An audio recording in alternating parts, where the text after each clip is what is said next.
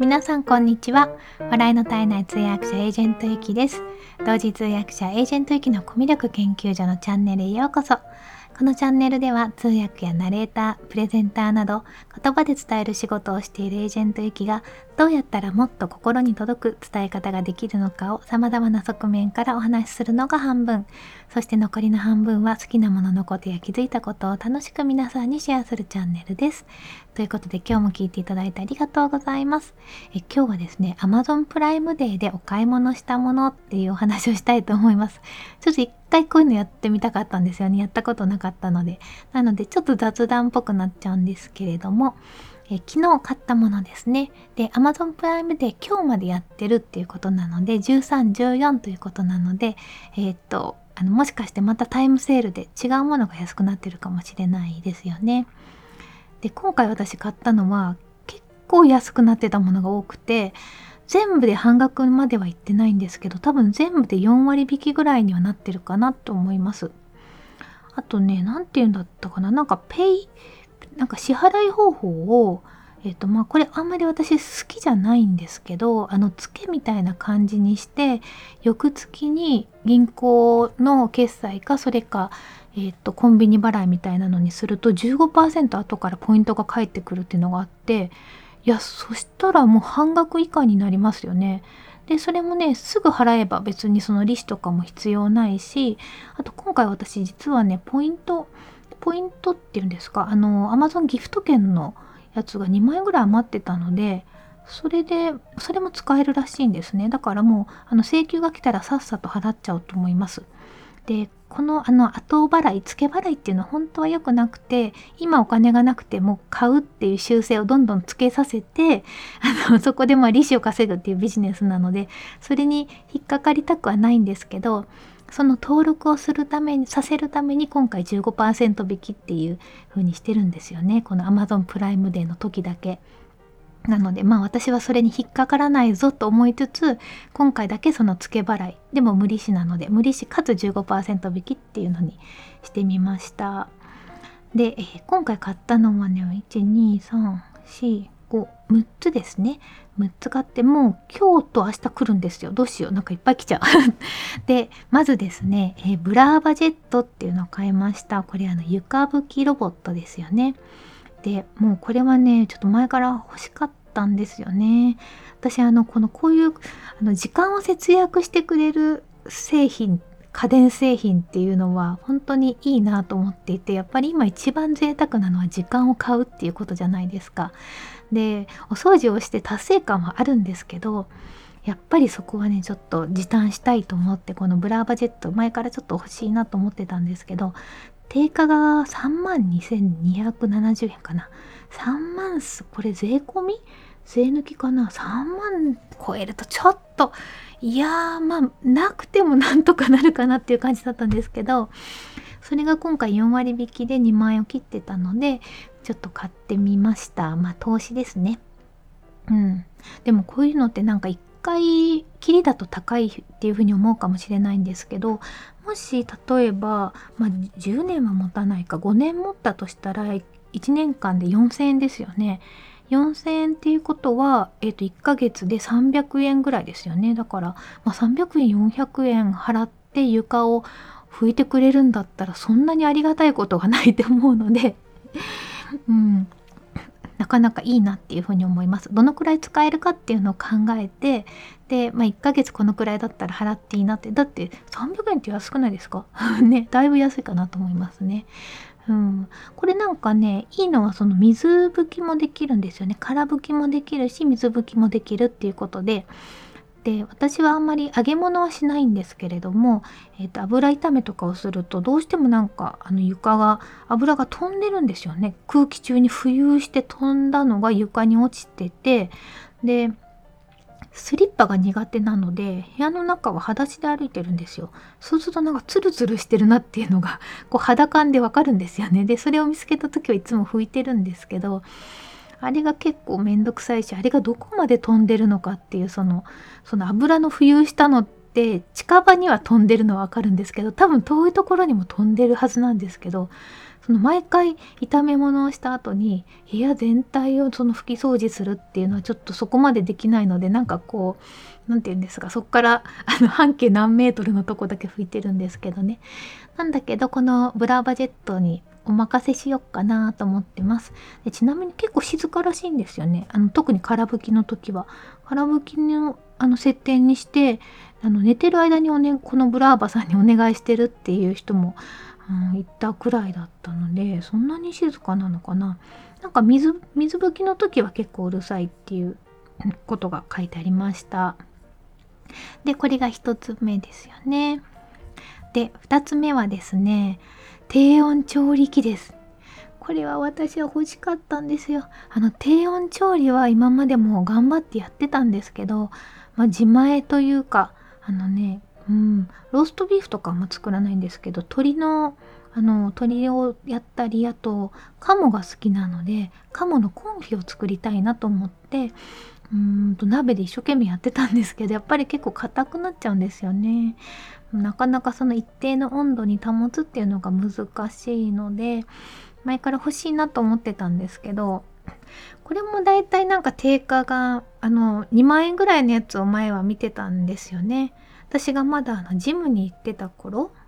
コロナの前だからちょうどね去年のクリスマスぐらいから近くのジムに行き始めていた時にそこのパーソナルトレーナーさんがこの低温調理器のボニークっていうブランドがあるんですけどちょっとおしゃれなブランドで日本のブランドなんですね。でそのボニークがすごく気に入ってしまった方ででその社長さんにも気に入られて、まあ、ナイスボディだからねなんかちょっとアンバサダーみたいなこともされてたんですよ。で毎回行くたびにそのボニークの良さを語るんですねその方が。で今日はボニークでこんな料理を作ってきたとかなんかそういう話ばっかりするのでなんか欲しくなったんですけどでもね結構ね、まあ、2万強するから2万円強ってその今まで使ったことない調理器具だし使いこなせないかもしれないじゃないですか。1回2回使ってなんかうわこれめんどくさいと思うかもしれないからなんかちょっとね冒険だなと思ってたんですよね。なんですけど今回は、まあ、そこまで有名なブランドじゃないんですけどもともとの値段が1万円弱ぐらいだったものを、えーと、5,000円弱で買いまして4,700円ぐらいで特選タイムセールで買うことができましたこれはもうちょっと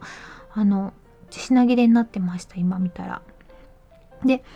あとは、えー、っと、あ、ちなみにこの低温調理器で一番作りたいなのはカモですね。カモとかラムとか、なんかそういうのを作りたいなと思ってます。いや、楽しみだな、低温調理器。ようやく、半年かな、半年以上ですね。1年ぐらいずっとなんか欲しいなと思ってたんで、これが明日来ます。楽しみです。で、えーと、あとはですね、ちょこちょこしたものなんですけれども、これもね前から欲しいなと思ってた。あのダブルウォールグラスって分かります？グラスの中にグラスがあってこう二重になってて氷の入ったものを入れても外側に水滴がつかないしあったかいものを入れても熱くないっていう。これもなんかね欲しいなと思ってたんですけどこれがもうほぼ半額ぐらいだったんですよね。なのでちょっと買ってみました。あとはね、えっ、ー、と、いわきの耐熱ガラスっていうあの保存容器があるんですけど、結構皆さんタッパーとか使ってる方多くないですか？私もなんかほぼタッ,、まあ、タッパーっていうかのプラスチック容器ですごい安いやつですねな。なぜかどんどん増えていくっていう うちの場合はあの実家の母から何かが送られてくる時に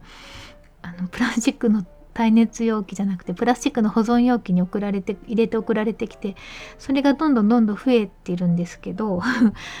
うーんとねなんかあれ洗った時のなんかねちゃねちゃ感っていうかなんかうまく取れない気がするのとあんまり好きじゃないんですよね。なんですけどこのいわきのやつは耐熱ガラスでそのまま食卓にも置けるしっていうのでで冷蔵庫にも入れても見栄えもいいしあとレンジもそのままできるよっていうのでこれもでもね結構いい値段がするんですけど今回3割引きぐらいで買えました。これも楽しみだな。いろんなサイズがあります。であとはですねゲルクッションですね。ゲルクッションとはな 何だと思うかもしれないんですけどあのたまにテレビの CM でやってるなんだろうななんかそのゲルクッションの上に卵をなんか6つぐらい置いてそこに